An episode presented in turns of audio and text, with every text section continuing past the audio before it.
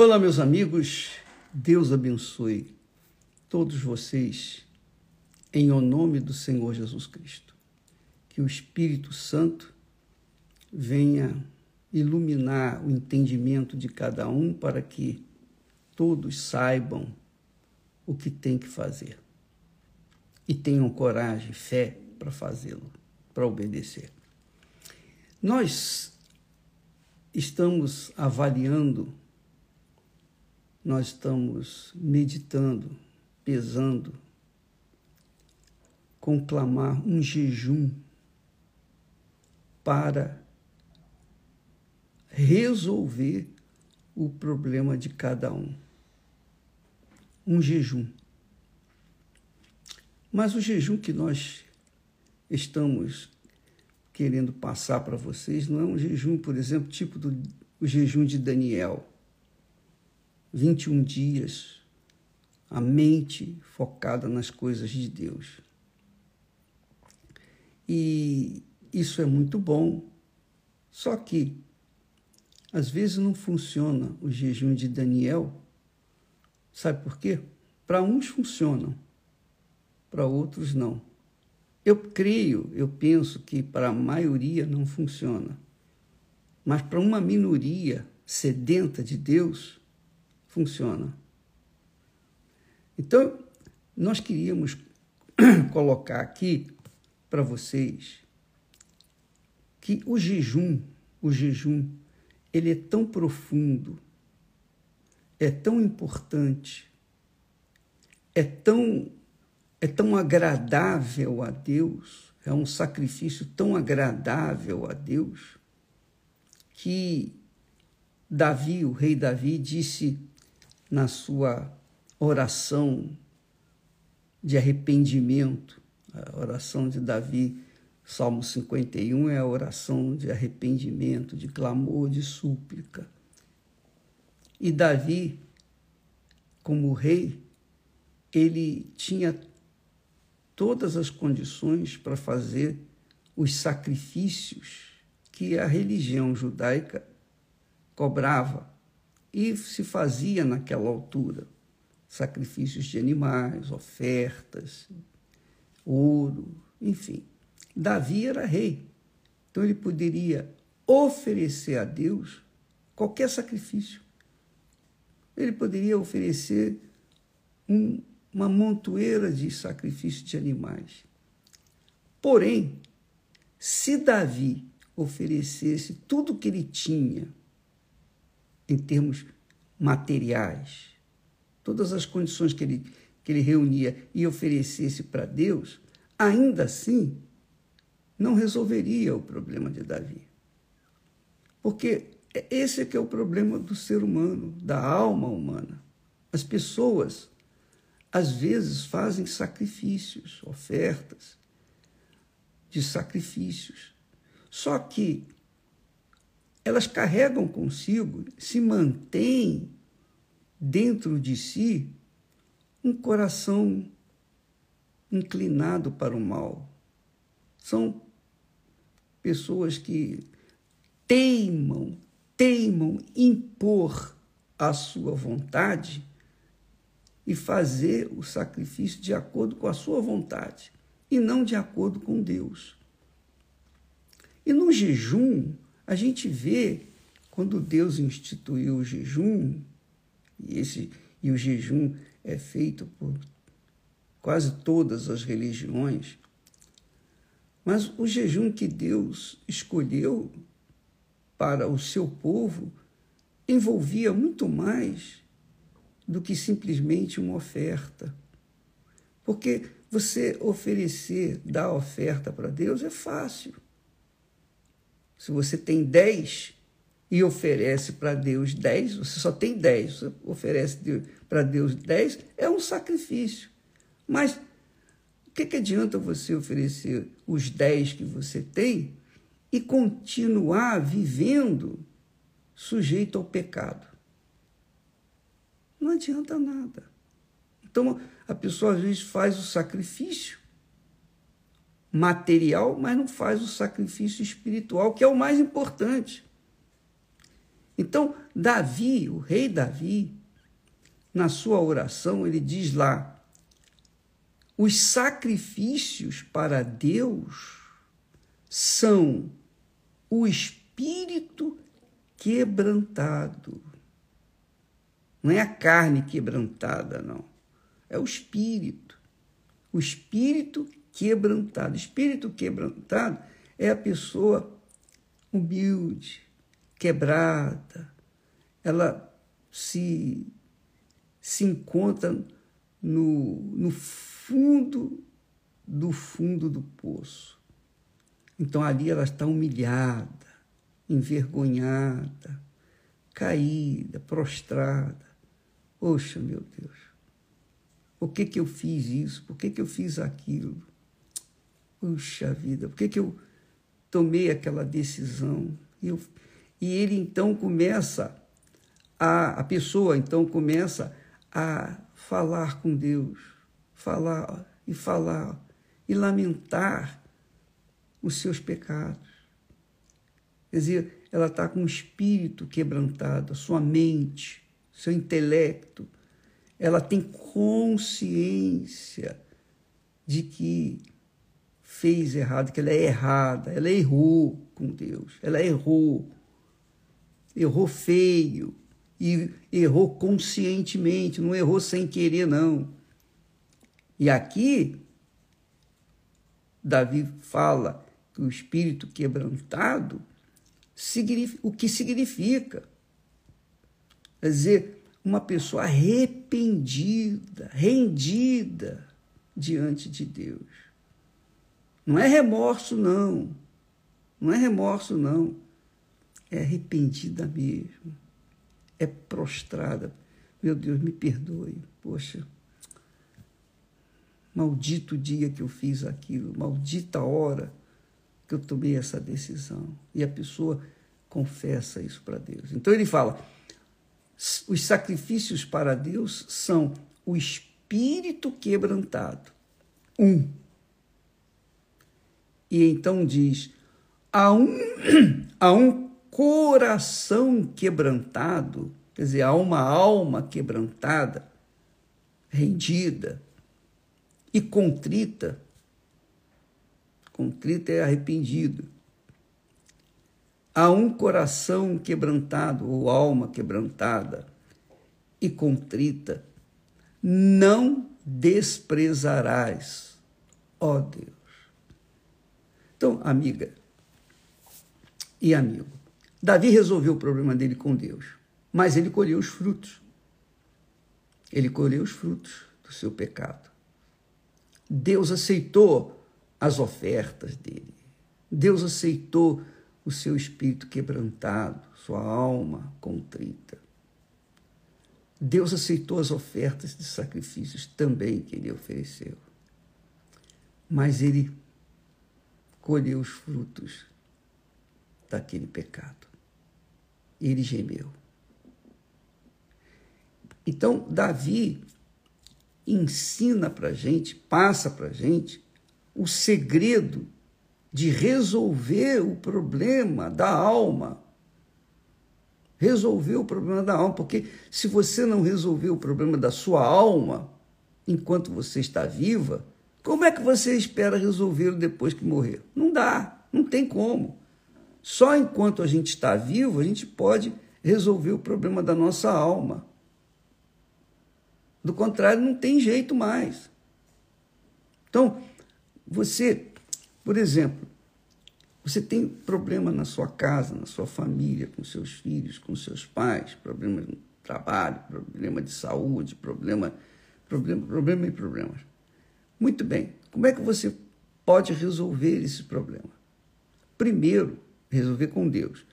Primeiro, você tem que se despojar das suas mágoas, rancores, suas, é, digamos, suas mágoas contra pessoas, seus desejos de vingança desejo de vingança.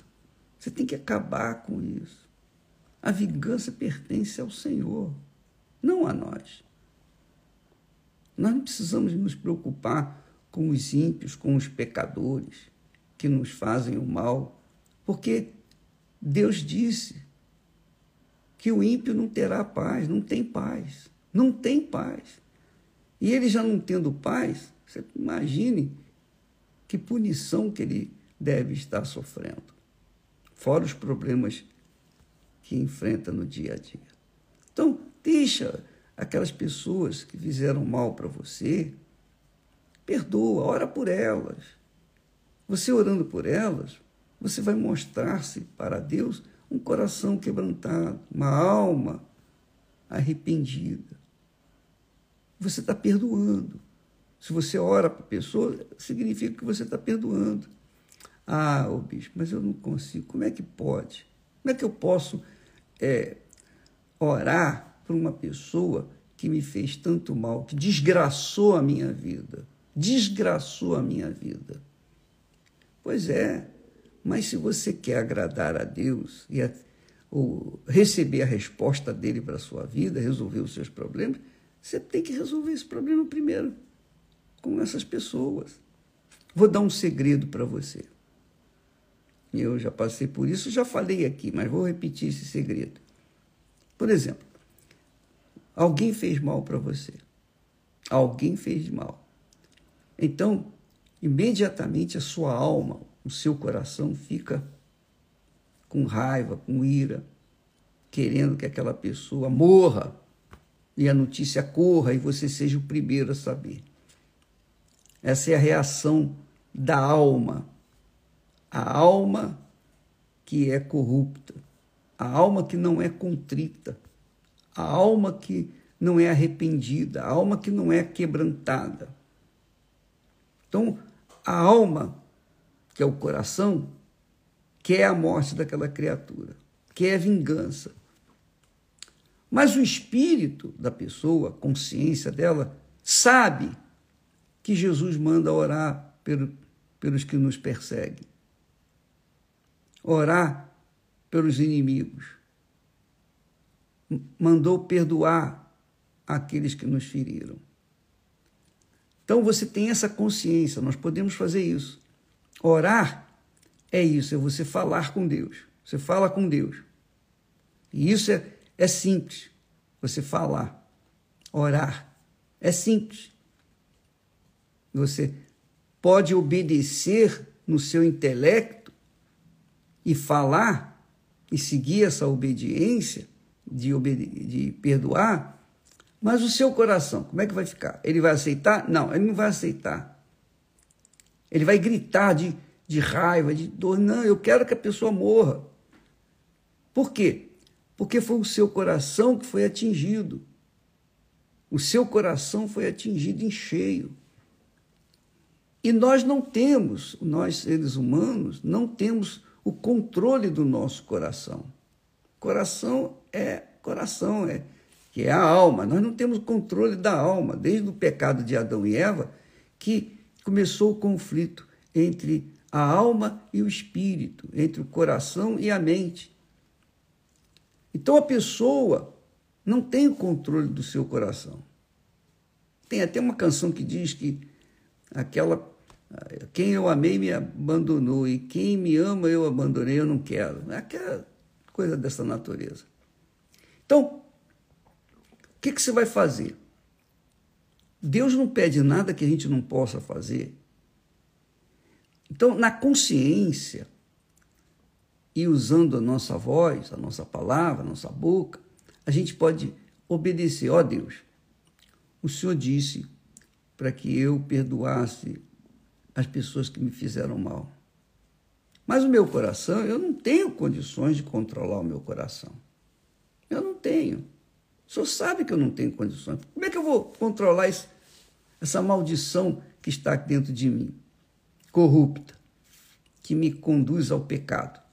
Então eu peço que o Senhor perdoe essa pessoa, que o Senhor salve essa criatura que me fez mal. Eu peço, eu quero isso, eu quero, eu quero, na minha cabeça eu quero. O meu coração, obviamente, não aceita isso, mas não importa. eu estou fazendo o que eu posso fazer. Porque o que eu não posso fazer, eu conto contigo para fazê-lo. Então a pessoa na cabeça perdoa e fala, fala, pronuncia o nome daquela criatura. Eu perdoo o João, a Maria, enfim. Ainda que o coração, no momento em que ela fala com Deus, ora pela pessoa que a magoou, no momento em que ela está orando, ainda que o coração grite lá, eu, não, não, aquela mulher desgraçada, ela desgraçou a minha vida. Não importa, não dê atenção à voz do coração. O mundo diz seguir a voz do coração. O mundo é do diabo. O diabo manda que siga a voz do coração, que dê atenção às inclinações do coração, que é a alma. Isso é do diabo. Isso é uma palavra de Satanás. Então, quem dá ouvidos à voz do coração, com certeza vai para o inferno. Vai para o inferno. Porque o coração é enganador. Então, deixe o coração de lado, ignore os sentimentos do seu coração com respeito àquela pessoa e ora por ela. Ora, quando você começar a orar pela pessoa que lhe machucou, que lhe desgraçou a vida, Deus está vendo o seu sacrifício, o seu esforço. Deus está vendo que você está procurando atender a sua palavra. Nesse ínterim, ele vem e faz com que o seu coração seja humilde e também aceite o perdão para com aquela pessoa e dê o perdão para aquela pessoa. Então, esse processo só cada um pode fazer por si. Eu não posso orar para você, ah, ó Deus, eu, eu oro para aquela pessoa ali, perdoar aquela outra pessoa. É, quem tem, tem que perdoar é você, não sou eu. A mágoa está no seu coração, não no meu.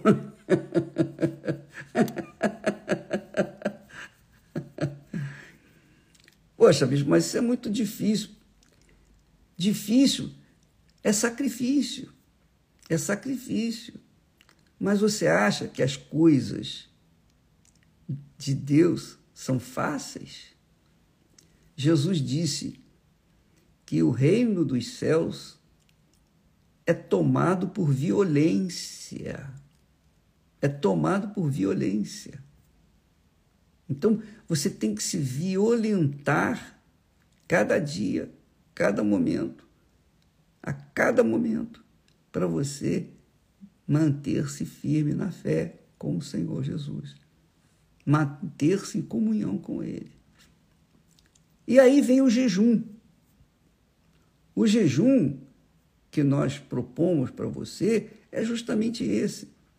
Você tirar pelo menos uma hora. Eu estou falando uma hora, mas você pode pedir, pegar mais ou menos mas tirar um momento, um tempo, em que você vai deixar o seu corpo, a sua carne, seu corpo material de lado, vai abrir mão da sua alma, dos desejos da alma, do coração, seja com comida, seja com amor, seja com relacionamentos, seja com diversões, seja com informações, qualquer que seja a coisa, tudo faça com que o seu corpo e a sua alma fiquem completamente fora do seu corpo, espiritualmente falando.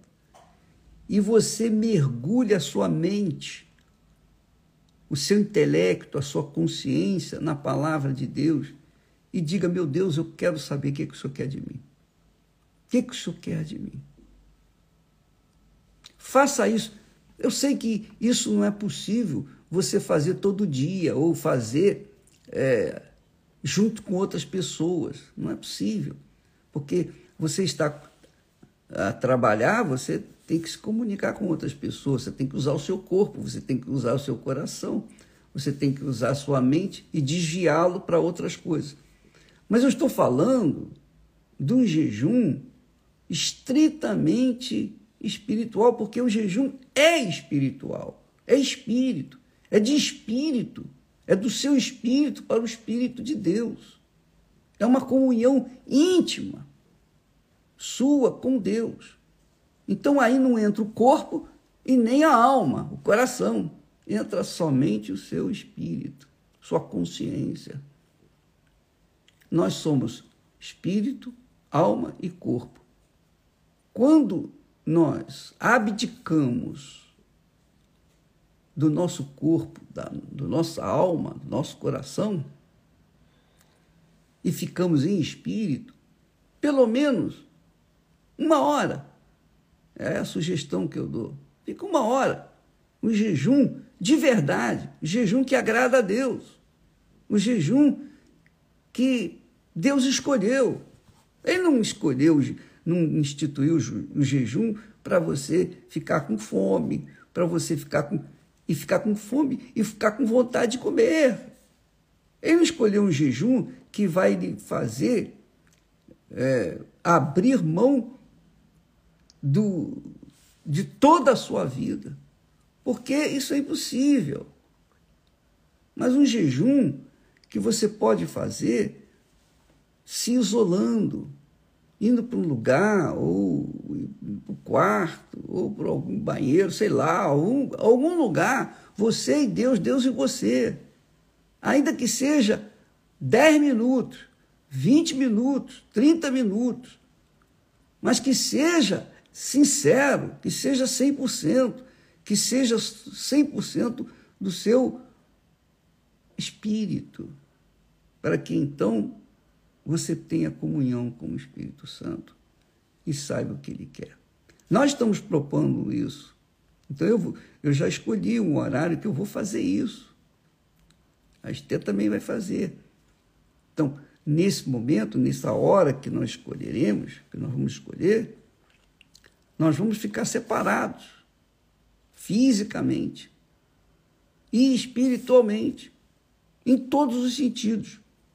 Ela vai ficar de um lado, eu vou ficar do outro, e nós vamos, cada um, buscar a resposta de Deus. Porque isso agrada a Deus. Davi sabia disso. Por isso ele falou: os sacrifícios para Deus são espírito quebrantado, espírito. E o coração quebrantado, quer dizer, a alma quebrantada e contrita, não desprezarás, ó Deus. Então nós vamos fazer esse jejum.